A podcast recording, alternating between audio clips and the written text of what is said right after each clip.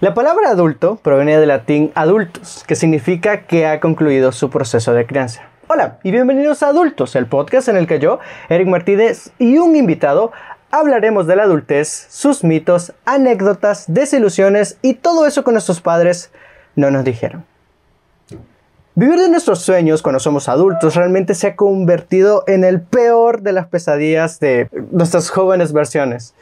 Y realmente el problema de vivir nuestros sueños es de que siempre implica una cantidad enorme de sacrificios. Y no solo eso, sino enfrentarse a aquellos estándares que están allá afuera de lo que aparentemente debemos ser nosotros, ya sea con nuestro cuerpo, nuestra mente, nuestra forma de ser. Y creo que ese es un tema muy interesante que tenemos que discutir el día de hoy. Hoy no podría estar más feliz, más orgulloso, más emocionado de tener una invitada más en este podcast, una gran invitada que tiene muchas ganas de hacer esa entrevista. Eh, su trabajo completamente la respalda y pues, ¿quién mejor para presentarse en esta ocasión, al igual que en el episodio anterior, que ella misma? Así que creo que sería conveniente que comencemos con quién eres. Hola, hola, ¿qué tal? Bueno, eh, primero gracias por el espacio. Eh, me encanta mucho poder compartir eh, mis experiencias y que otras personas pues tal vez puedan aprender un poquito o yo pues dejar ahí algo en ellos. Eh, mi nombre es Linda Kelly Morales Ventura, es Linda con Y, no es con I latina. Eh, y bueno, en mis redes sociales me encuentro como, como que Linda, sí, o sea, es la unión de mis dos nombres prácticamente. Kelly y Linda, que Linda. Entonces, hasta ahí. Tengo 23 años, ahorita estoy egresada en la carrera de comunicaciones de la UTEC.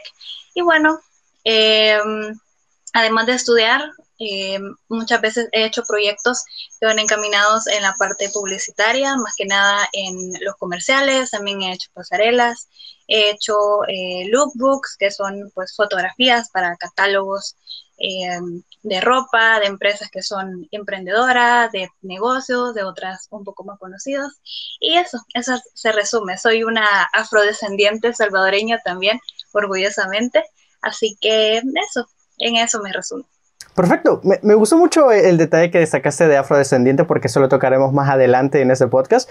Y pues no sé, de verdad que eh, agradezco mucho que hayas aceptado la invitación. Eh, debo aceptar que soy muy fan del trabajo que haces a través de tus redes sociales y pues todo lo que compartes ahí creo que es más que interesante. Y pues ya, ya al final vamos a dejar sus redes sociales aquí abajo en la descripción pero, por si ustedes eh, quieren explorar más sobre sus redes sociales, lo que hace y pues lo que comparten ellas.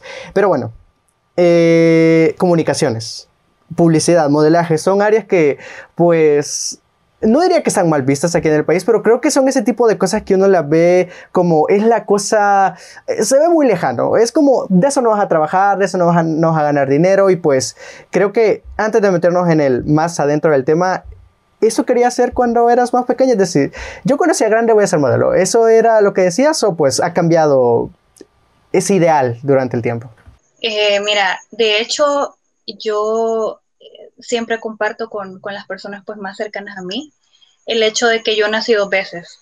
Nací pues cuando mi mamá me tuvo en el hospital, que por cierto vivo muy cerca de, ese hospital, vivo del otro lado, y eh, volví a nacer el día que me acepté realmente con este cabello que ves aquí, o sea, ni siquiera me lo peiné ni nada, quise venir así al, al, natural y con esta frente que tengo.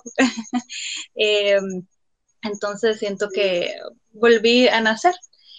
Em, y bueno, en, en, ese proceso, yo desde que era pequeña, siempre eh, pues tuve ese talento para el lenguaje, para la ortografía, siempre me ha encantado eso, o sea, soy una nerd que corrige a los demás cuando escriben alguna palabra o bueno, trata de colocar los signos de, exclamación o de puntuación al inicio de las palabras. A veces se me va, pero bueno, soy un poco eh, eh, maniática, se, podría decir, de la ortografía.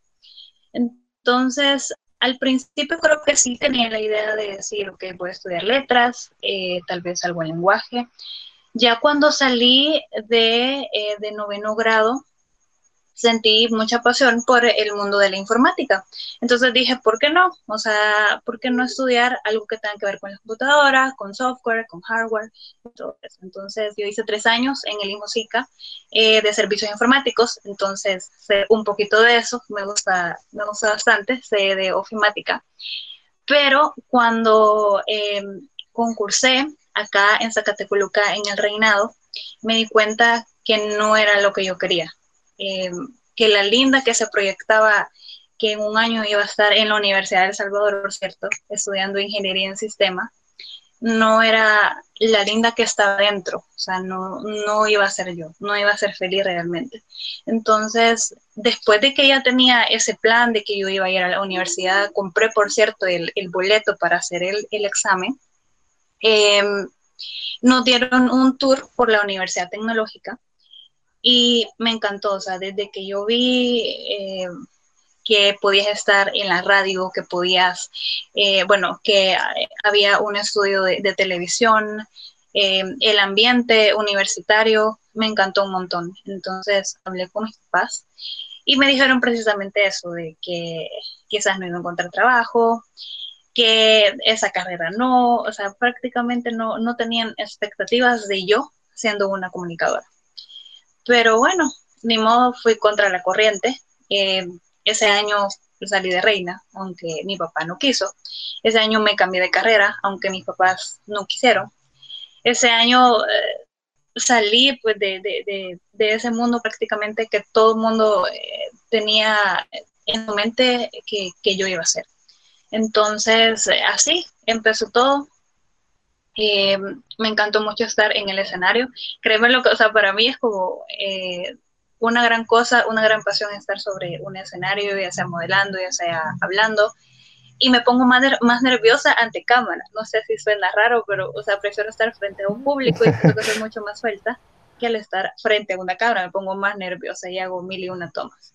Pero así, o sea, las cosas cambiaron drásticamente. Eh, sí me ha servido un montón la parte de la informática porque siento que es muy importante, como el hecho de aprender un, segundo idioma o de manejar, o sea, siento que es algo eh, que se vuelve, pues, eh, habilidades eh, necesarias, ¿verdad? Para, para todos.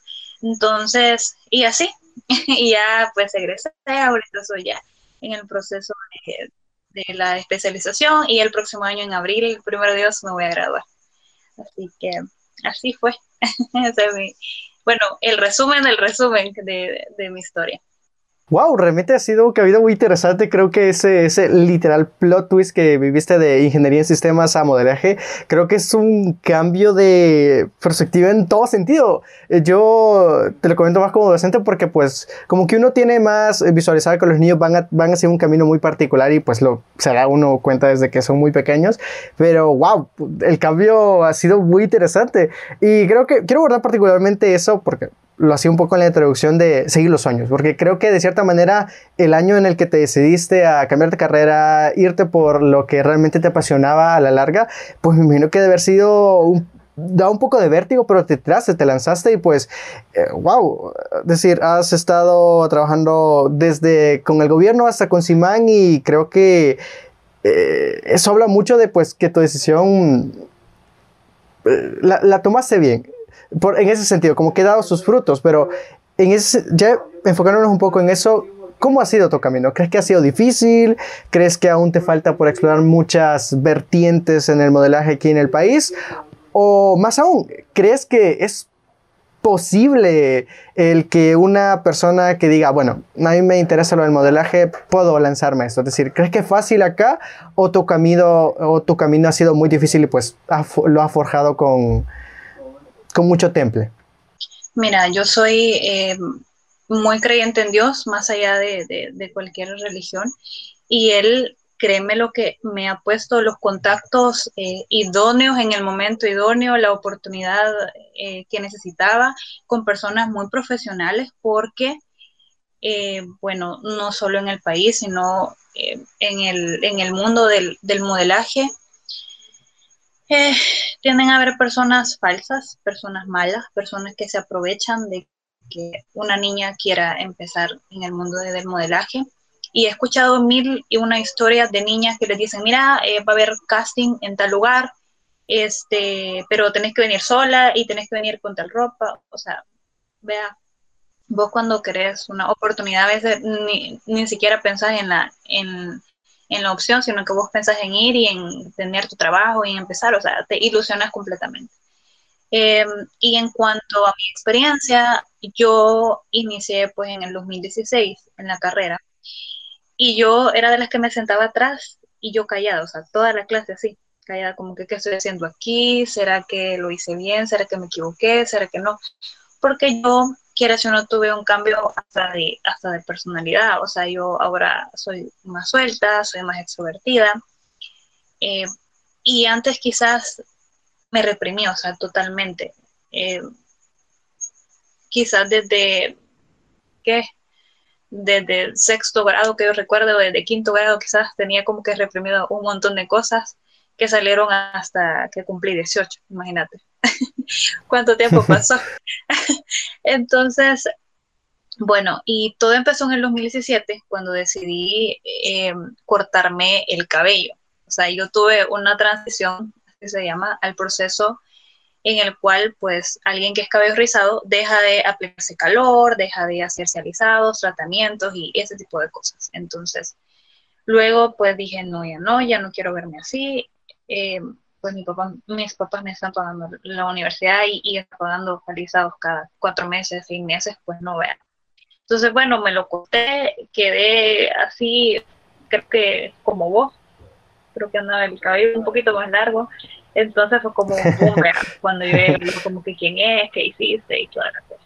Y ahí fue donde em, un instructor, em, Ricardo, eh, él sabe que yo lo recuerdo por em, me dijo, mira, fíjate que estoy haciendo mi trabajo de graduación, tenían que hacer un, un, portafolio, entonces me dijo, mira, querés ser mi modelo, me gusta tu estilo y toda la cosa, y me atreví, o sea, desde ahí fue, no es que yo cuando inicié la carrera dije voy a modelar, para nada, o sea, yo pensaba de que, ah, yo iba a estar en la radio, iba a estar en la tele, o sea, cosas así. Entonces, así inició mi carrera en el modelaje. Y, y prácticamente ese primer año, en el 2017, fueron más que todo colaboraciones, no fue algo de trabajo, o sea, fue algo que en la universidad, mira, querés estar foto, mira, no sé qué, y así. Fue como como que por amistades, no por trabajo. Ya en el 2018 ya se me empezaron a abrir más puertas. Em, empecé también a involucrarme más con, eh, con la universidad. Entonces me hablaron y me dijeron, mira, te hemos visto que has cambiado de look, o sea, el look abrió puertas totalmente. Entonces, y me dijeron que eres parte de la publicidad de la U. Yo ya había sido parte de la publicidad de la U, pero yo ni siquiera me noto, ni siquiera me veo. O sea, yo con cabello liso literal, en el 2016. Ya con el cabello así, sí fui de las protagonistas, o sea, sí salía en los movies, sí salía en la valla, salía en el comercial y toda la cosa. Entonces, desde ahí ya eh, me hice más conocida y así. La productora esa, que hace los comerciales de la U, em, me llamaron un día y me dijeron, mira, estamos haciendo casting porque el gobierno de El Salvador quiere una chica que, em, que hable de estos y estos proyectos. Entonces hice el casting y toda la cosa. Eh, me mandaron el guion unas, quiero ver, unas 12 horas antes de, de grabar. O sea, yo no quise usar prompter porque me dio miedo, jamás lo había visto y jamás lo había usado. Entonces dije yo, pues chica, ¿cómo voy a hacer? O sea, solo he escuchado que es el prompter, pero nunca lo, lo he usado, ¿ve? y tampoco quería quedar mal, o sea, era, era de, mis primeros trabajos. Entonces, bueno, lo que hice fue que me, lo memoricé. Y wow, o sea, desde el momento en el que vi la cámara, vi todo el equipo que estaban usando, vi el lugar, que el vestuario, que el maquillaje, no sé, yo dije, de aquí, así totalmente, de aquí soy, qué genial. Eh, y bueno, empecé y toda la cosa, no te miento, el primer comercial lo hicimos en una mañana y ellos lo tenían pensado hacer todo el día. O sea, fue ventaja que yo me, hubiera aprendido todas las líneas y toda la cosa. Eh, y quizás yo a veces hablo muy rápido, entonces eso ayudó bastante con el ritmo de, ese comercial. Entonces, vea, eh, cayó como a nivel dedo. De ahí eh, me llamaron para el otro, porque hice dos con, con ellos. Y, y así, o sea, se me fueron abriendo puertas. También el hecho de hacer relaciones públicas con las personas de, de la producción o de simpatizar, por ejemplo, con, con, la del maquillaje, con los directores, eso también te abre bastantes puertas. O sea, no hay que hacer cohibido y de que solo vas, llegas, trabajas, sonreís y ya no, sino que, o sea, vos hacete, si es posible, amigo eh, por lo mismo, porque hay que crear contactos, o sea, tenés que crear una red de personas que sabes que te pueden apoyar en un futuro. Entonces, eh, y ya, en el 2019 ya empecé con, con Simán, igual fue otro casting, yo jamás había hecho fotos. Mira, Simán fue una experiencia súper chiva porque salí totalmente de mi zona de confort. Uno, porque yo, bueno, esa es otra parte de mi vida, con, mi peso y con, y con, y con mi eh, contextura física, no sé si estoy eh, mal en la, en, la palabra, eh, porque yo antes era gordita, entonces luego eh, cuando pasó el, el, el tiempo, que fui madurando y todo, desarrollando, ya fui adelgazando. Igual, o sea, empecé a comer menos por la malicia y toda la cosa, entonces adelgacé, pero no hacía ejercicio. Entonces, obviamente, nunca de fitness, es, es Yo tenía como que ese complejo de, chicos, o sea, yo me veo delgada, pero soy bien engañoso, o sea, me dicen, vos usas talla y yo, no, yo uso L. Y la gente se queda, ah, de verdad, en serio. se queda así como que, ¿qué onda? Vea? O, o, sea, y me daban chorcitos así chiquititos, o sea, y a mí ni siquiera me entraba una pierna en ese short. Entonces yo le decía, no, soy, soy tal y tal talla. Entonces, eh, quizás, como te digo, o sea, he tenido oportunidades súper chivas porque jamás me han discriminado por, por, eh, por cómo soy físicamente, ni me han dicho, no, mira, vos estás muy gorda, ya no, o, o, no queremos sacar ropas de tu talla, o qué sé yo. Entonces, yo a veces era de las más gordas de las que modelaba, imagínate, o sea, de las que tenía una complexión más grande. Y vos quizás me has visto en fotos y decías, ah, ella es, es delgada, vea. Así que ya te imaginarás. Eh, entonces, bueno, en Simán hacíamos, quiero ver, llegaba a las 8 de la mañana y me iba a las 12 y media, casi a la 1. Y tenía que hacer un cambio de 25 o 30 outfits.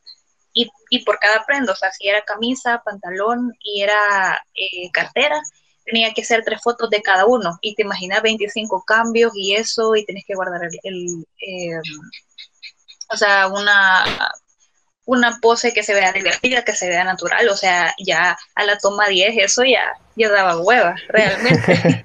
o sea, sí me gustaba las fotos, pero no, o sea, nunca había experimentado hacerlo por, por más tiempo, ¿vea? O sea, porque eran cuatro o cinco horas haciendo solamente eso.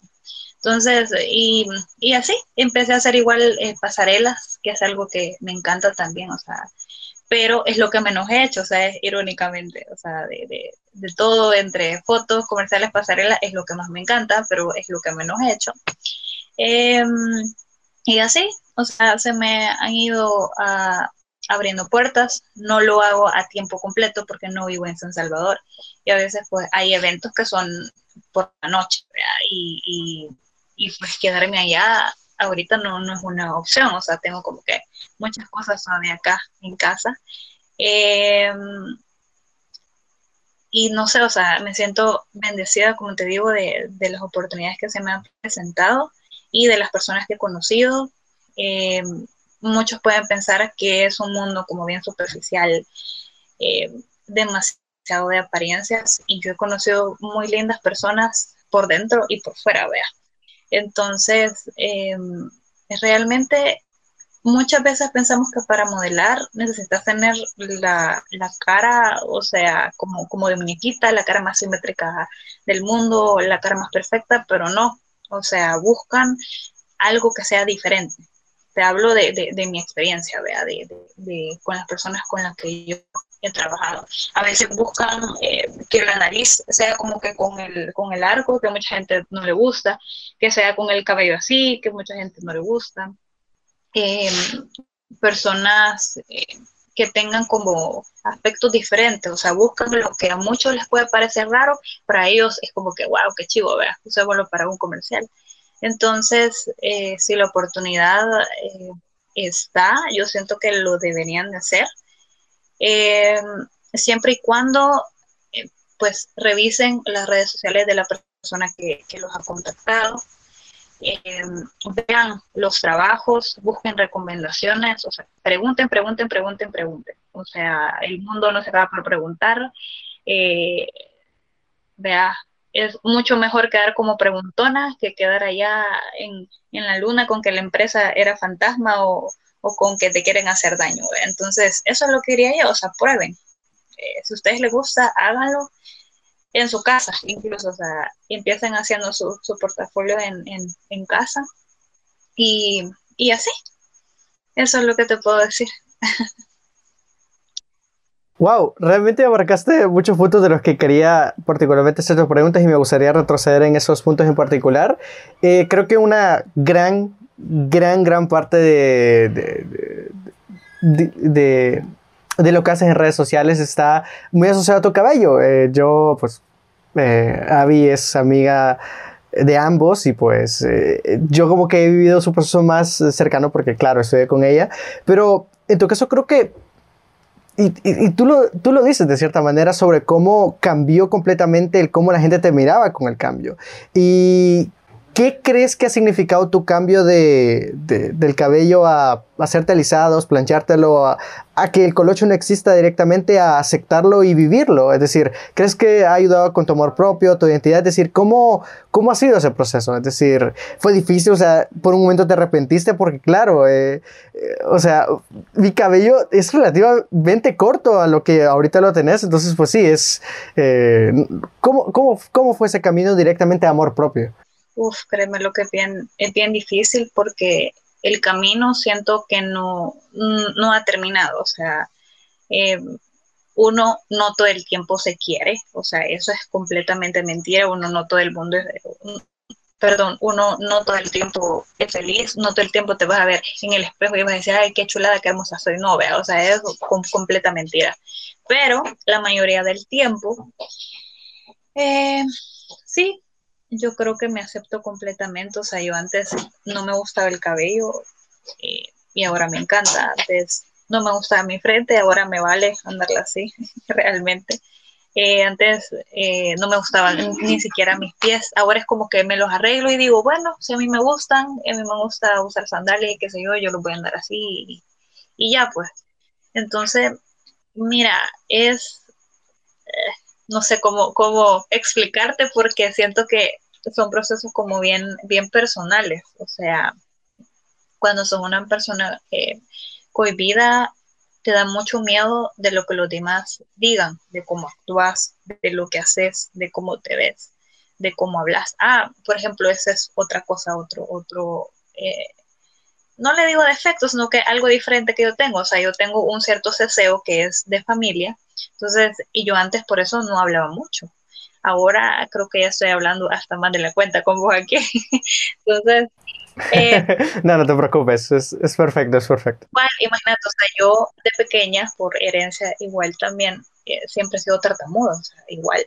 Pero eso no, no me ha detenido, pues, para, para, para ser la persona que soy. Y obviamente al principio de, de, todo proceso uno se desespera, o sea, más uno de, como, como joven, uno es bien impaciente. O sea, yo veía el, cabello cortito y yo ya me lo quería ver así, en, tres días. y lo tengo así después de cuatro años, imagínate. Ha sido un gran camino, ha sido un gran camino. Una gran paciencia. Em, yo creo que te vas construyendo. Yo siento que somos lo que consumimos y yo desde el momento en el que empecé con mi cambio, empecé a seguir gente que estaba en ese proceso también. O sea, no, no me sentía como sola. Y gracias a Dios siempre he tenido una familia, bueno, mi hermana aquí está, que siempre me ve que vos loca, que lo que haces, que no sé qué, que no sé cuánto. Pero nunca me ha dicho, o sea, no, no lo hagas y no sé qué. No, o sea, e, ella me deja hacer, mi mamá igual, mi papá igual. Entonces, vea, si yo soy feliz así, qué chivo. Entonces, em, me ayudó un montón el hecho de decir, si yo me lo dejo así y si alguien me ve mal, me voy a morir. O sea, no, voy a seguir viva y voy a seguir el pelo, o si alguien te mira mal, o sea, no creo que te crezca el pelo porque te mire mal. O sea, no, el pelo ahí va a seguir y, vea. Entonces, creo yo cambiar tu actitud y cambiar la percepción que vos tenés de los demás es lo que más te ayuda. Y, o sea, y es un equilibrio tener tu cambio físico y tu cambio mental, porque a mí de nada igual me hubiera servido tener el cabello así y yo siempre es como que reprimida y, o sea, si vos ves a alguien así, como que no, no, no puedes pensar que, es alguien que, que tiene pena. No sé si me explico. Entonces, todo va de la mano. Entiendo, entiendo, entiendo. Ajá. Entonces, todo va de la mano también en cuanto a la personalidad, físico. Entonces, ha sido como un, qué sé yo, crecimiento y me he dejado guiar por lo que me gusta y, no me detengo. O sea, mira, yo a veces me pongo a cantar sola en, la casa y, mi hermana, linda, cállate, me dice así, y yo como que, ay, estoy haciendo bulla, pero luego vuelvo y canto otra vez. Entonces creo que reprimir lo que te hace feliz y el hecho de hacerlo más constante. O sea, yo siento que el autocuidado te salva de muchas formas. El hecho de conocer lo que te gusta, lo que te hace feliz. Eh, ahora, por ejemplo, a mí me ha gustado mucho hacer fotos, hacer maquillaje. Varias gente em, ya me ha dicho que, que porque yo quiero llamar la atención, que esto, que lo otro. O sea, y si a mí me gusta hacer eso, y si llamo la atención haciendo lo que me gusta, ¿y cuál es el problema? Pues, o sea, ¿me entendés? Yo siento que mucha gente te quiere apagar la luz porque no saben cómo, es, cómo encender la, de ellos, Entonces, también tiene que ver que soy Leo, creo yo. Ahora que está de, de los, de los signos, o sea, creo que soy muy, muy Leo, la verdad. Entonces, y eso, yo creo que no es malo quererte, no es malo cuidarte, no es malo hacer lo que te gusta. Lo malo es reprimirte por querer llenar las expectativas de los demás, quienes tienen su vida completamente diferente a la tuya y, eso, o sea, el hecho de eh, ver tu vida como tuya y ver la de ellos como ellos, ver las palabras como palabras y y nada, o sea, mi mejor amiga igual me dijo una frase hace, hace varios años eh, que decía, nunca te rindas, nunca sabes a quién inspiras. Entonces, si yo con, mi ejemplo de vida puedo ayudar a, a, otras niñas a que pues se quieran así como son, pues súper chivo, yo feliz de la vida. Y wow.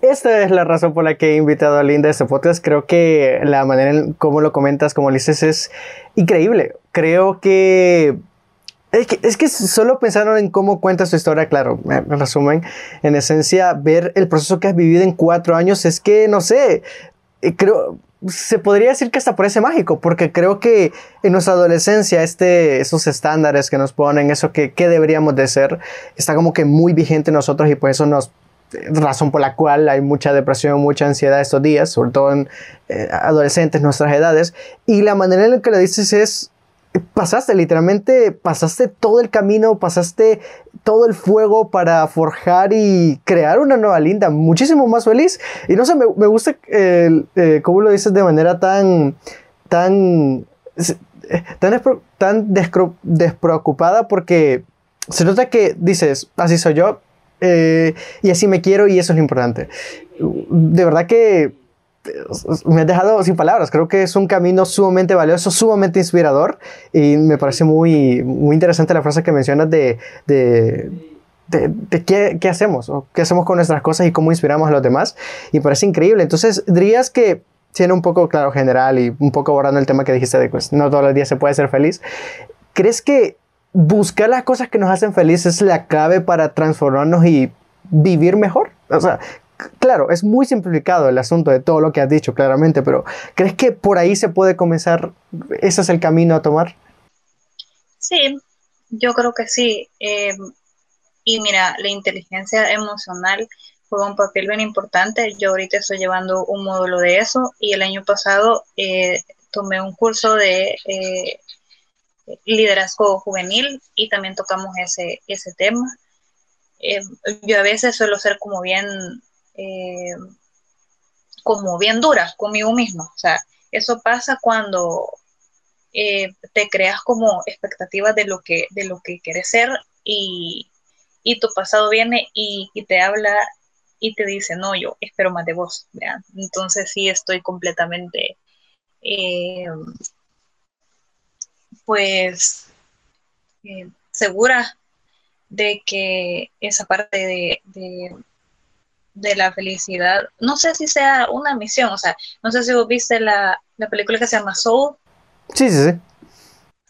A mí me encantó, o sea, el hecho de uno pensar de que tenés una misión y que bien importante y que vos tenés que ser el salvador del mundo y que vos tenés que ser em, el, el, que descubra no sé qué cosa, vos tenés que ser la gran eminencia, ¿no? O sea, sabes tu propósito de vida lo, es solo vivir, ¿me entiendes? Entonces, y que te detengas de vivir por no saber controlar, bueno, no es la palabra no es controlar, es manejar las emociones, o sea, no se pueden controlar, porque son cosas que vienen eh, así, vea, o sea, si vos estás triste, no decir, no, no, yo no quiero estar triste, yo no quiero llorar, no, porque reprimirlo es peor, sino que vivir tu sentimiento y todo, pero no tomar decisiones de acuerdo a ese sentimiento. Eso es lo que yo he hecho últimamente, o sea, el hecho de decir, ok, estoy enojada, eh, no quiero gritarle a nadie, mejor me quedo con mi enojo, está bien, me enojé por tal situación y así. Y después, o sea, agarro las cosas un poco más tranquilo. Entonces, creo que eso, o sea, el hecho de, vivir y de hacer lo que a uno le guste, eh, creo que es la, clave. O sea, si a vos te gusta, eh, por ejemplo, digamos que vos tenés X trabajo, pero si tu vida son los videojuegos y al final vos te metes a ser youtuber y qué chivo y, o sea, cuántas personas no hay que siguen sus sueños y que las critican porque son youtubers o son, qué sé yo, tiktokers y así, o sea, si ellos quieren esa vida y así son felices y así, o sea, ¿por qué criticarlos? ¿Me entiendes? Sea, no todo el mundo va a ser de que eh, crecen, eh, estudian, se casan, tienen una casa, tienen un carro y no sé qué. O sea, eso, eso es otra cosa. Se habla de los de los estereotipos, lo que la sociedad espera de vos, pero ¿qué esperas vos de vos mismo? Eso yo, entonces, eso. Wow, de verdad que, como lo vuelvo a repetir, creo que es muy inspirador la manera en cómo lo vendes porque creo que es, es, es, una parte de comenzar el camino de, de, ese cariño, ese carácter, porque creo que a la larga el cambio que hiciste con tu cabello era literalmente de que nadie te viera poner un punto eh, fijo en ti, que toda la gente viera quién eras. Y creo que eso requiere mucho valor y pues no, de verdad que se siente... Eh, es muy inspirador, creo que con eso lo, lo puedo resumir realmente. Pero regresar un poco a lo que mencionabas sobre tu experiencia de modelaje, que me quiero enfocar en un punto que mencionabas, que es respecto a, las tallas. O sea, como que tenemos esta figura de la modelo muy estereotipada de no como gluten, soy súper delgada, soy talla 3, cosas que parecen hasta inhumanas y al mismo tiempo asociadas a esos estereotipos están estos estándares de belleza de súper delgada, sin pancita, sin ninguna llanta, eh, bueno, llantas, como ustedes lo quieran ver, gorditos o como ustedes lo consideren, pero eh, tu experiencia ha sido completamente diferente. Me parece hasta curioso como dices de que cada persona que sea visualmente diferente es la que es más atractiva para ese tipo de cosas. Es decir, eh, ¿cómo has manejado eso? Es decir, ¿crees que eh, los estándares de belleza te han afectado en ese sentido, más en tu carrera de modelaje? bueno, claro, lo mencionamos un poco con tu proceso de que pues antes estabas gordita y pues ahora pues y ahora como que tenés una figura por lo menos visualmente más eh, delgada en ese sentido. Eh, ¿Cómo ha sido ese camino de, más que amor propio, es sobre un poco ir en contra de los estándares de belleza? Porque siento de que tu trabajo de cierta manera lo es. Eh, tengo, tengo muy bien marcada una publicación que hiciste en la que creo que fuiste a un viaje en la playa, pero pues estabas como con un bikini y ponías, así es mi cuerpo. y así me quiero, y así y así es importante. Y creo que también lo pusiste cuando hiciste una pasarela. Y creo que eso es, es completamente contrario a lo que nosotros creemos que es ese, ese camino del modelaje. Así que, eh, ¿cómo ha sido tu experiencia en ese sentido de estándares de belleza y pues tu trabajo directamente? Bueno, voy a, a introducir esta parte hablándote mi experiencia de pasarela. Mira, eh, cuando nos pidieron las tallas, o sea, yo de la parte inferior, o sea, sea pantalón, sea falda, sea short, siempre digo talla L porque yo tengo caderas. O sea, no así eh, súper prominentes, pero solo tener caderas. Cosa que hay modelos que son bien delgadas, no tienen cadera, entonces talla 2, talla 4 a veces 6, 8, 9, hasta talla 10. Entonces, eh, la persona que el, eh, la parte de, abajo no llegó, entonces me pusieron otras que era, no recuerdo si era talla S o, talla M, entonces realmente yo me sentía incómoda, te lo juro, o sea, yo ver que todas con su, con su outfit, o sea, a su medida, y yo con ese pantalón que me quedaba sucado, se me veía la pancita baja porque, eh, o sea, yo desde que yo recuerdo siempre tengo o sea, esa, esa pancita baja, ¿ver? Y las caderas, o sea, se me, se me acentuaba bastante.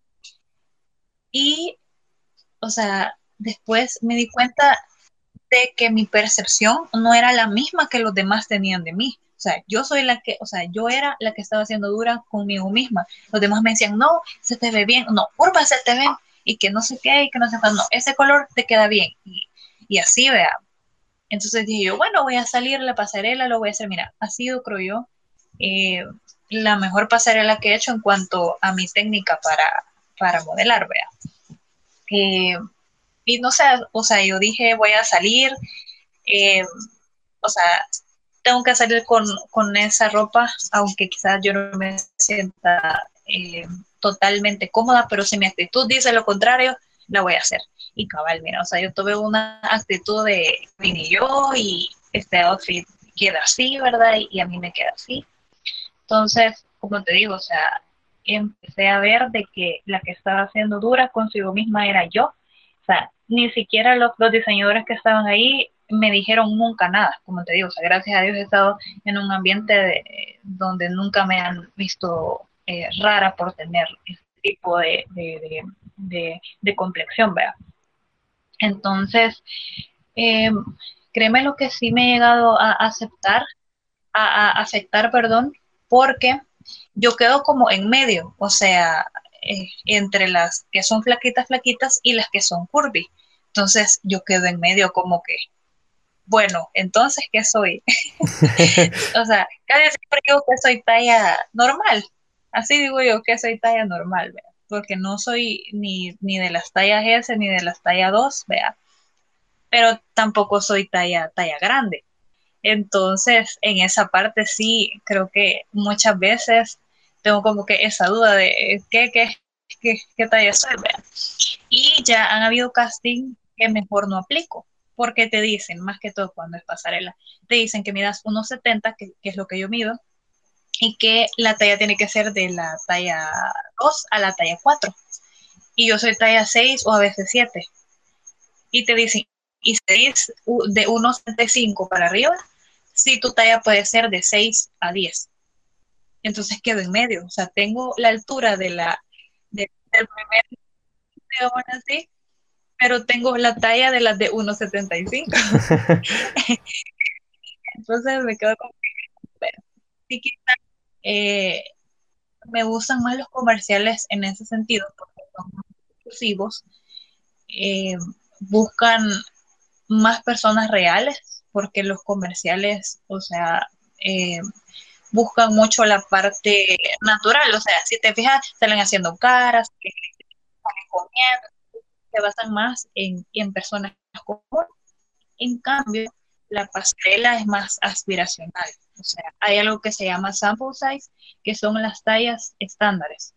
O sea, si, te piden modelos que todas, perdón, que todas sean talla 4 es porque solo talla 4 van a llevar ropa y no se van a, tener que estar cambiando mucho, o sea, solo le van a poner la ropa y así, porque como modelo vos sos como un perchero, sos como un gancho, ¿entendés? Sí, sí. Entonces, y la, la, la excusa o, o, el por qué existe esa, esa es porque si vos ves en tu ropero una camisa colgada, no es lo mismo que vos la veas en alguien, por ejemplo, que tiene más, más pecho, que alguien que es más plano, o un short no se va a ver igual que alguien que tenga más eh, glúteos o alguien que no tenga mucho.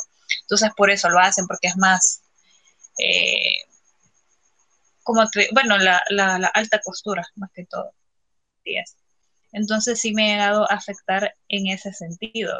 Entonces, pero algo que te quiero decir es que el hecho de que uno se quiera a sí mismo no quiere decir de que no vas a tener esos bajones o que no vas a tener inseguridades. O sea, eso es completamente mentira.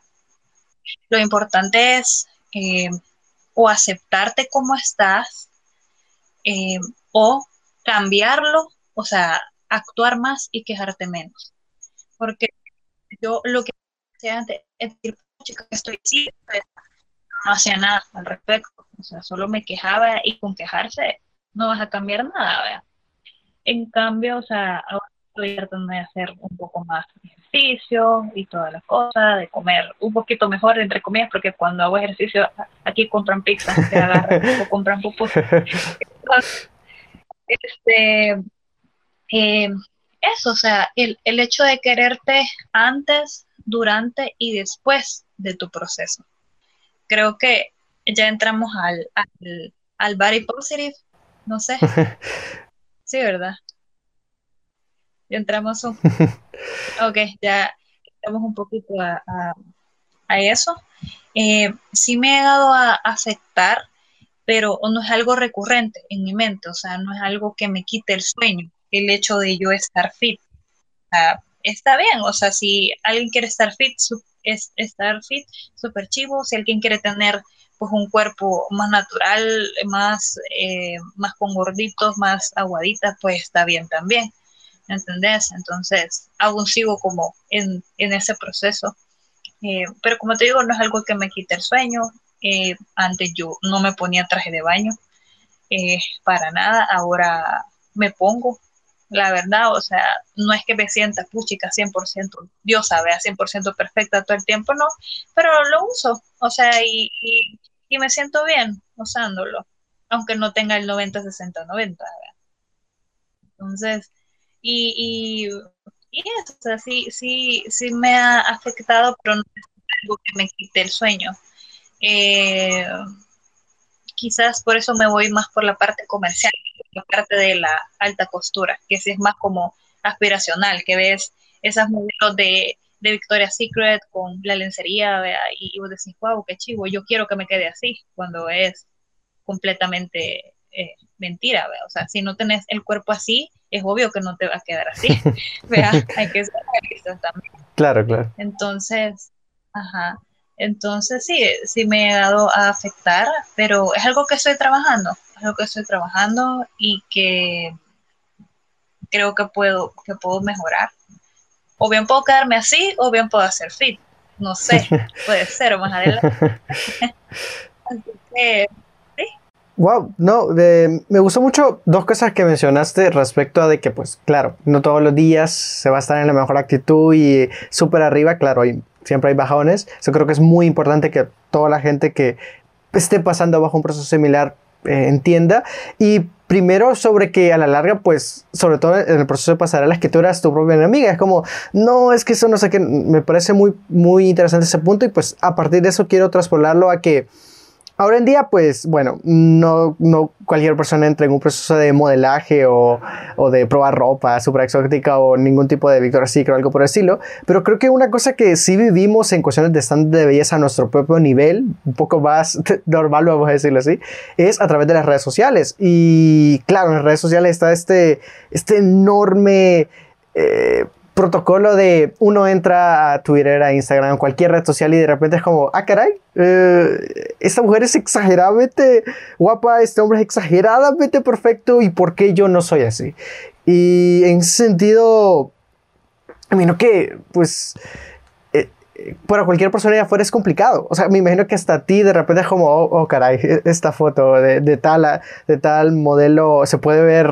Eh, es una situación complicada y pues en ese sentido, más, más directamente a, a, quien nos está escuchando, ¿cuál crees que sería tu mensaje? Porque creo que ya lo has dicho a través de toda la plática, pero un poco para enfocado directamente en redes sociales, ¿qué, qué, qué podrías compartir en ese sentido? De, de, esos estándares, de esas super curvas que se ven en, en Instagram que a la larga, pues tú como tú dices, son, son estándares muy poco realistas. Entonces, eh, ¿cuál crees que sería, o sea, directamente ya hablando y dando un consejo como, eh, hey chicas y chicos, esto, ¿qué, qué, qué aportarías en ese sentido?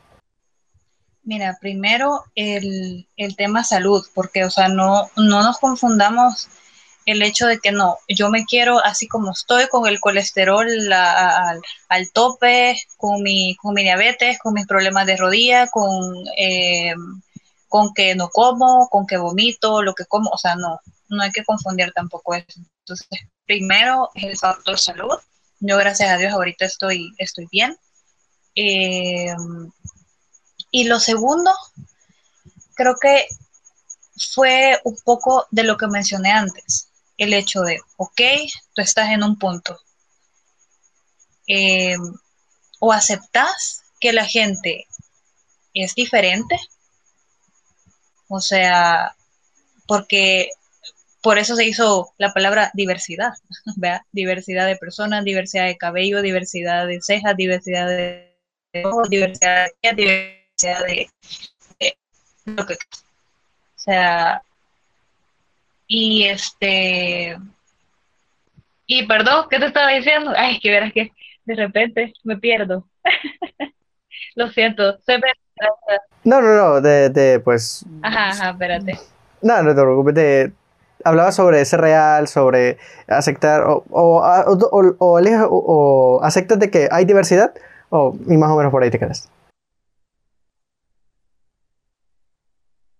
Ok, baja que hay diversidad y si tú estás saludable, pues súper bien. O haz un cambio para ti. O sea, no solo te quejes y no solo eh, digas y no solo llores y, y, digas, ay, no, es que qué bonita se ve ella y que qué bonita. No, o sea, haz el cambio que tú quieras. Y si con eso vos te vas a sentir bien, con eso eh, vas a, a sentirte mucho más cómodo, pues hacerlo totalmente. Pero lo primero es eso, lo primero es el, es el factor salud. Eso es lo que diría yo. Perfecto, me parece muy más que acertada tu opinión en ese sentido. O sea, siento que hemos dado un poco de vueltas en el tema, pero me parece increíble lo que mencionas, muy valiosa tu aportación. Y yo digo que ya un poco para ir saliendo de este tema, creo que el último punto que quiero abordar es eh, respecto a los filtros. Eh, los filtros en Instagram directamente se han convertido en, un, en una tendencia muy a, eliminarnos de aquellas imperfecciones que tenemos, que nuestras acné, que pues nuestro tono de piel, ese montón de cositas que pues pueden generar inseguridades. Y pues mi opinión más va directa en el sentido de que no, sé si has, eh, te has fijado de las dos tendencias que hay, que veo que por un lado la, la que pone una foto cuando eras chiquita y ahora es super glow up que has tenido y es como, ah, caray. Y la segunda tendencia sobre que no todo en las redes sociales es real y pues ponen ahí la canción de los Arctic Monkeys y pues ponen ahí eh, un poco lo que no es real. Mi pregunta es, ¿crees que deberíamos vivir una vida en ese sentido más realista de decir, ¿sabes qué? Sin filtro soy esta persona y así me voy a vender en redes sociales o así me voy a proyectar en redes sociales? ¿O crees que sí está, se vale? Es decir, bueno, ahora que pues, no sé, me quiero poner este filtro de tal cosa. Es decir, ¿se vale, no se vale? ¿O crees que una aproximación más realista sería decir, bueno, así soy y así me voy a presentar con la gente? Mira, yo creo que desde el momento en el que vos decís, así soy, y, te pones un filtro, o sea, un filtro no va a cambiar ese chip en tu cabeza. El problema es cuando vos querés hacerle creer a las personas que vos sos esa foto que ellos ven con el filtro. Entonces, ahí siento yo que ya se, se distorsiona la parte de la, de la realidad. Yo creo que las redes sociales hicieron para para divertirse eh, y creo que es bien aspiracional todo, o sea, todo es eh, marketing. Eh, te colocan ahí que, que, con no sé qué producto ya no vas a tener ojeras y si vos tenés ojeras que son hereditarias, decís, ah, puchica, con esto lo voy a hacer, ve, así. Y usa filtros que te tapen las ojeras, o sea, yo no tengo nada en contra de, de, los filtros, yo me divierto con ellos, me encantan siento que son una forma como eh, fácil cuando vos no sos fotógrafo ve ahí, y no sabes editar la foto es algo súper, vea, pero siento yo que si ya distorsionas la realidad y quieres presentarte como la persona que está en los filtros, ahí es donde está completamente el, error y el hecho de que eh, abramos pues estos espacios o que coloquemos mensajes en nuestras fotos, creo que es bien importante para que personas, o sea, pongan los pies sobre la tierra y digan, ok, esta foto tiene ese filtro, esta foto se, eh, eh, está editada en la vida real, nadie se ve así. este, y, eso creo que es un poco caer en la, realidad, eh, un poco divertirse también, porque no, no le veo nada de malo. Y el hecho de aceptarnos sin los filtros. Creo que eso es porque hay gente, o sea, digamos, que vos conoces a alguien que te gusta por las redes sociales y jamás lo vas a conocer en persona porque como solo te ha visto con filtros, entonces creo yo que hay que, si vea eso, eh, marcar como límite entre la realidad y entre, y entre lo que es para, para divertir. Ok, perfecto. Yo creo que con eso podemos eh, dar ya por finalizar esa parte de esta entrevista, realmente agradezco mucho tus respuestas, tu honestidad, tus experiencias que hayas compartido todo esto. Así que vámonos a la sección directamente de preguntas concretas. Ya en esta aportada de preguntas, mi intención es más a acercarnos un poco más a la experiencia de adulto más general, vamos a decirlo así, más cotidiana. Así que voy a comenzar con la primera, con este, la primera pregunta de este bloque. ¿Cuál crees que ha sido el peor consejo que has recibido de tus padres o de alguien mayor? Híjole, de mis papás. Eh, es que no sé, o sea, siento que uno eh, toma los consejos a mal en el momento, pero más adelante dicen es cierto lo que me dijo. Por orgullo nunca les vas a decir, miren, tenés razón, vea, es mentira. Pero mientras vas creciendo, te das cuenta de que todo lo que te han dicho es, es por algo. Eh, quiero ver, ajá, o sea, todo lo que me han dicho, o sea, todos los consejos que, que, me han dado, creo que han sido completamente acertados. ¿Y de alguien mayor no crees que has recibido un súper mal consejo que dices, o sea, sumamente inútil o para nada que ver? Mm, quizás cuando me dicen, eh, deberías hacer esto o deberías hacer aquello en cuanto a mi físico. O sea, la gente lo ve como consejo, pero no es algo que vos pidas realmente. O sea, ese tipo de cosas creo yo que, que, han sido, ajá, no sé, mal, eh, incorrectas. Ajá. Ok, ok, ok. Entonces, bueno, ahora vámonos por una perspectiva más positiva. ¿Cuál crees que ha sido el mejor consejo que has recibido de alguien mayor o de tus padres? El mejor consejo es cuídate y disfruta tu juventud, porque es corto. Eso es el, el, mejor consejo. y el hecho de no te tomes las cosas a pecho. Mi mejor amigo me dice eso porque yo soy una, vea, que me tomo a veces las cosas a pecho y que... Eh, el vasito tiene así de agua y yo, o sea, eh, rebalso, ¿verdad? Con, con ese poquito de agua. Entonces quizás, quizás eso, esos dos. Ok, ok, muy valiosa, muy valiosa la aportación. Ok, ¿cuál crees, eh, ya pasando a otra pregunta, que ha sido la peor anécdota que has tenido como adulto? Que digas, ¿por qué he crecido? ¿Por qué ya no soy una niña? ¿Qué está pasando aquí? ¿Cuál crees que ha sido lo, lo peor? Ay, mira, o sea, desde la palabra adulto, a mí me da como que, ay, no, como que pavor. ni siquiera sé hacer transacciones bancarias, ni siquiera sé hacer declaraciones de renta, ni, sé qué es eso, y, no sé, eh, creo que el hecho de pensar en, en el dinero, no sé, o sea, no, no quiero sonar como que materialista, pero el hecho de decir, ok, yo con mis papás, todo lo que hacen, ve ahí, y yo voy a tener que hacer eso en un determinado momento, ¿cómo voy a hacer? Ajá, entonces creo que eso, o sea, el, el, el, factor eh, material, y eso hace pues que mentalmente uno sea ansioso o que se frustre cuando, cuando, no tiene dinero. Y uno de joven suele no tener, entonces por ahí va la cosa. Ok, ok, me, parece muy gracioso, me parece muy gracioso lo que comentas, porque claro, son ese tipo de cosas que uno dice, bueno, ¿y cuándo nos van a enseñar a hacer esto? Y pues al final uno se tiene que dar golpes con la vida en ese sentido, sobre todo monetariamente hablando. Así que niños, aprenden de finanzas y ahorrar, eso es muy importante. Eh, bueno, ya pasando a algo más positivo, ¿cuál crees que ha sido la mejor anécdota de adulto que dices, bueno, por eso soy adulto y pues, no sé, me la he pasado bien? ¿Cuál crees que ha sido la mejor en ese sentido?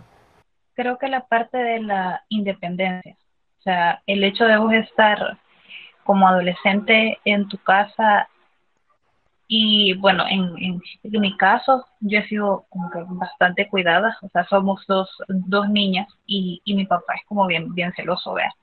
Entonces, eh, siento que como adulto tenés más decisión, eh, tenés más libertad en lo que haces y valoro mucho mi independencia, o sea, desde pequeña creo que he sido así, pero como adulto eh, creo que ha sido más, más auténtico y, y, me permite crecer más como persona.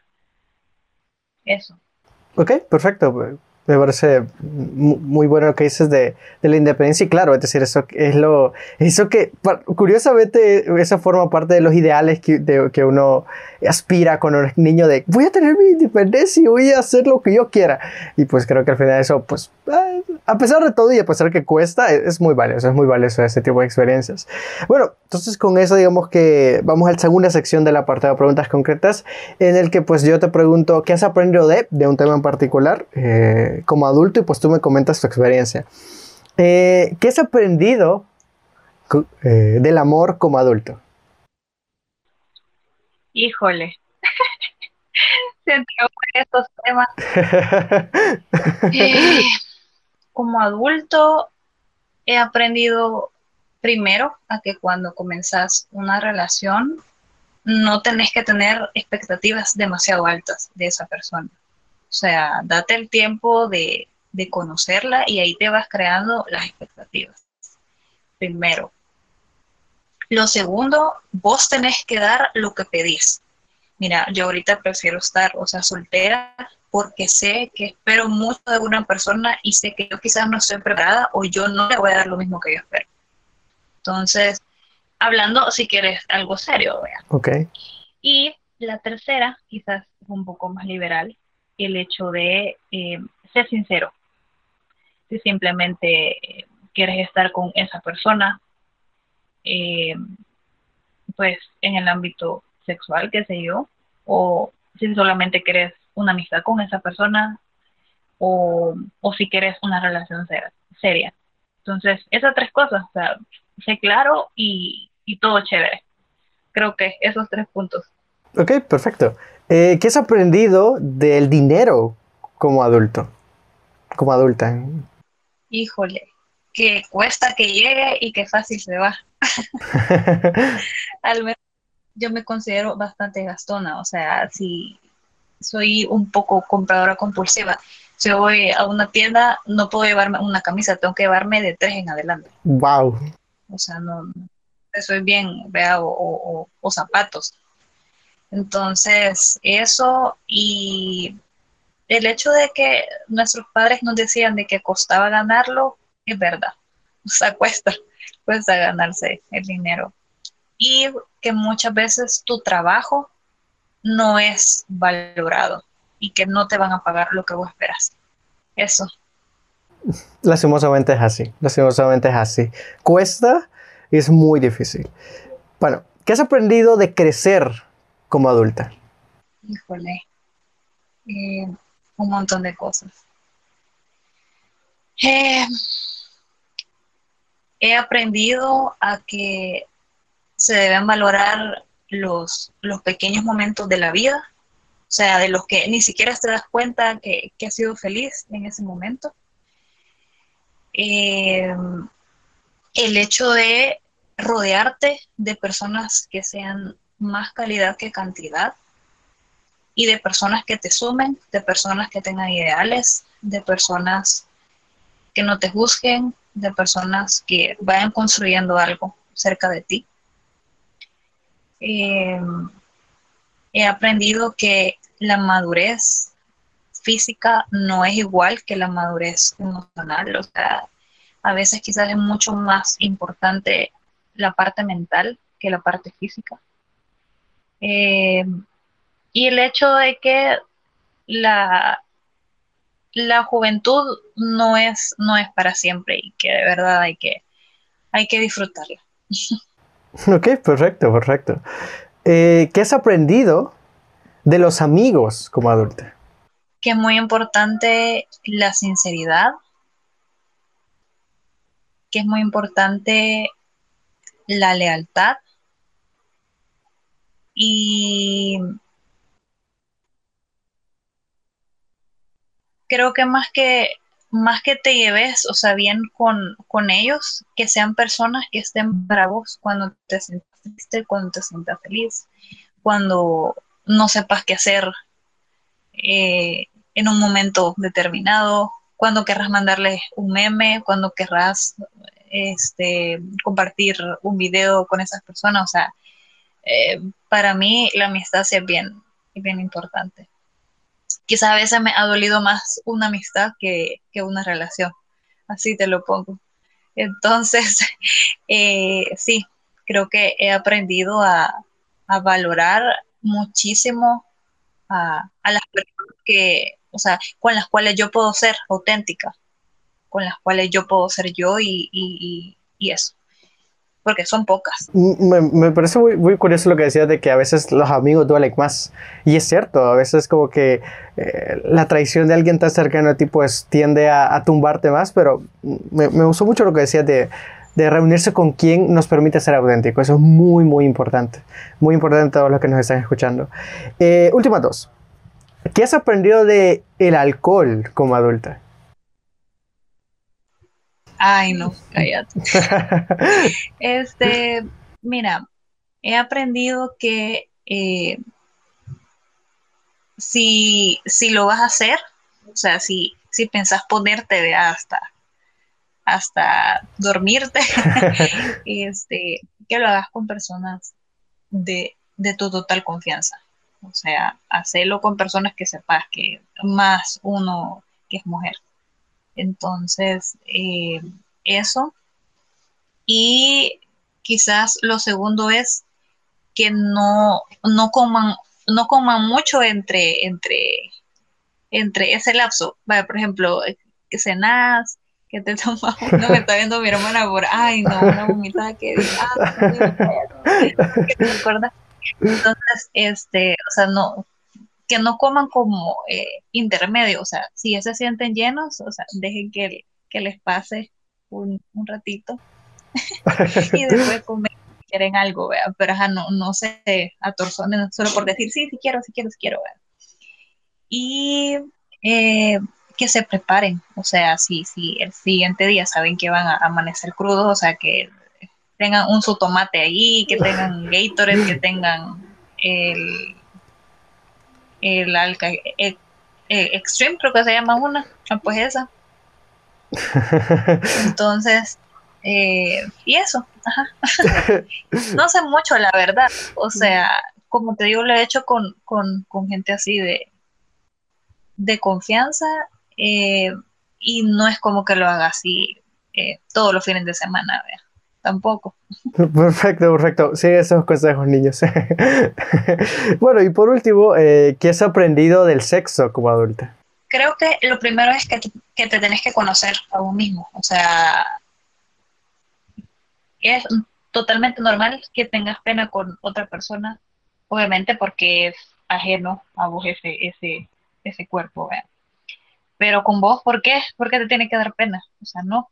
O sea, tenés que conocer lo que te gusta, lo que no te gusta. Eh, y así conociéndote vos, creo que llegado el momento con esa persona, este, vos puedes ser más creativa, puedes ser más vos, porque ya te conoces. Entonces creo que esa es una de las, de las primeras cosas.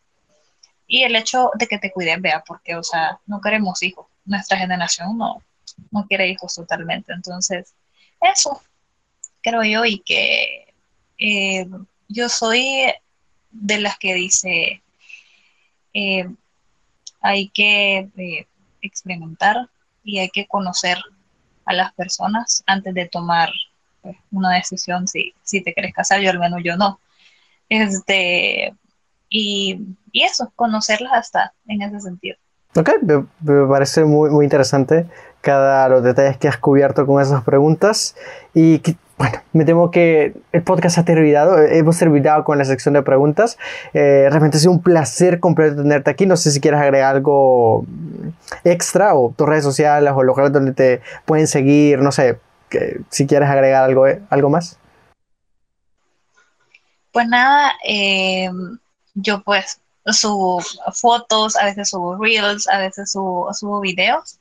Eh, igual, o sea, estoy completamente a la disposición de si ustedes quieren hacerme eh, una pregunta que tenga que ver con, el modelaje o si quieren eh, tips. Yo no soy como la gran experta, vea, pero lo poco que he hecho creo que puedo darles algunos consejos por ahí eh, estoy como arroba que linda-11 en Instagram. En Facebook estoy como Linda Kelly. Eh, y en TikTok no recuerdo cómo estoy. Entonces, de vez en cuando que hago TikTok. O sea, no es como que lo haga mucho. Más que todo este Instagram y con las, y con las historias. Eh, y eso, agradecida de, de, de que pues jóvenes, jóvenes adultos como nosotros, queremos, queremos plataformas para jóvenes adultos y también para adolescentes que están como en esa etapa, la llaman la etapa difícil, pero yo siento que tienen que llegar a la juventud para entender cuál es la etapa difícil, de verdad. Entonces, y eso, eh, hagan lo que les guste, sean ustedes, quizás es bien cliché, vea, decir de sé vos mismo, este, haz lo que te guste y toda la cosa, pero por eso es que es cliché, porque es verdad. Entonces, eh, díganse todos los días en el espejo, y qué bien me veo hoy, qué bien me veo hoy. Y poco a poco se lo van a ir creyendo. Así que eso. Muchísimas gracias por por la invitación. Disculpa si hablé mucho, si por momentos me puse aburrida, pero es que no sé, o sea, solo ser así, de repente introvertida, de repente extrovertida. Entonces, pero eh, creo que me gustó. No, no, para nada, no te preocupes. Creo que estuviste increíble. Fue muy, muy interesante todo lo que nos estuviste comentando el día de hoy. Eh, agradezco mucho, de verdad, y lo vuelvo a recalcar. Eh, admiro mucho el trabajo que haces. Por favor, síguelo haciendo. Eh, no sé, creo que ha sido más que increíble todo lo que nos has contado ahora, desde tu historia, tu cabello, tu vida de modelo, y creo que es increíble. tus aportaciones son más que acertadas, no, te preocupes si, hablaste de más. De esto se trata este, este, este podcast, de, de así, dejarnos guiar por lo que nos dice nuestro corazón, nuestra experiencia, y pues realmente agradezco mucho que hayas estado aquí con nosotros. Eh, hasta aquí llega el podcast del día de hoy, mis queridos eh, adultos. Eh, me pueden seguir a mí en redes sociales como Eric Raúlmar, tanto en Twitter como en Instagram. Y recuerden que pueden seguir a este podcast como Adultos Podcast en Instagram también. Y pues bueno, me temo que ha terminado y pues nos vemos en la próxima.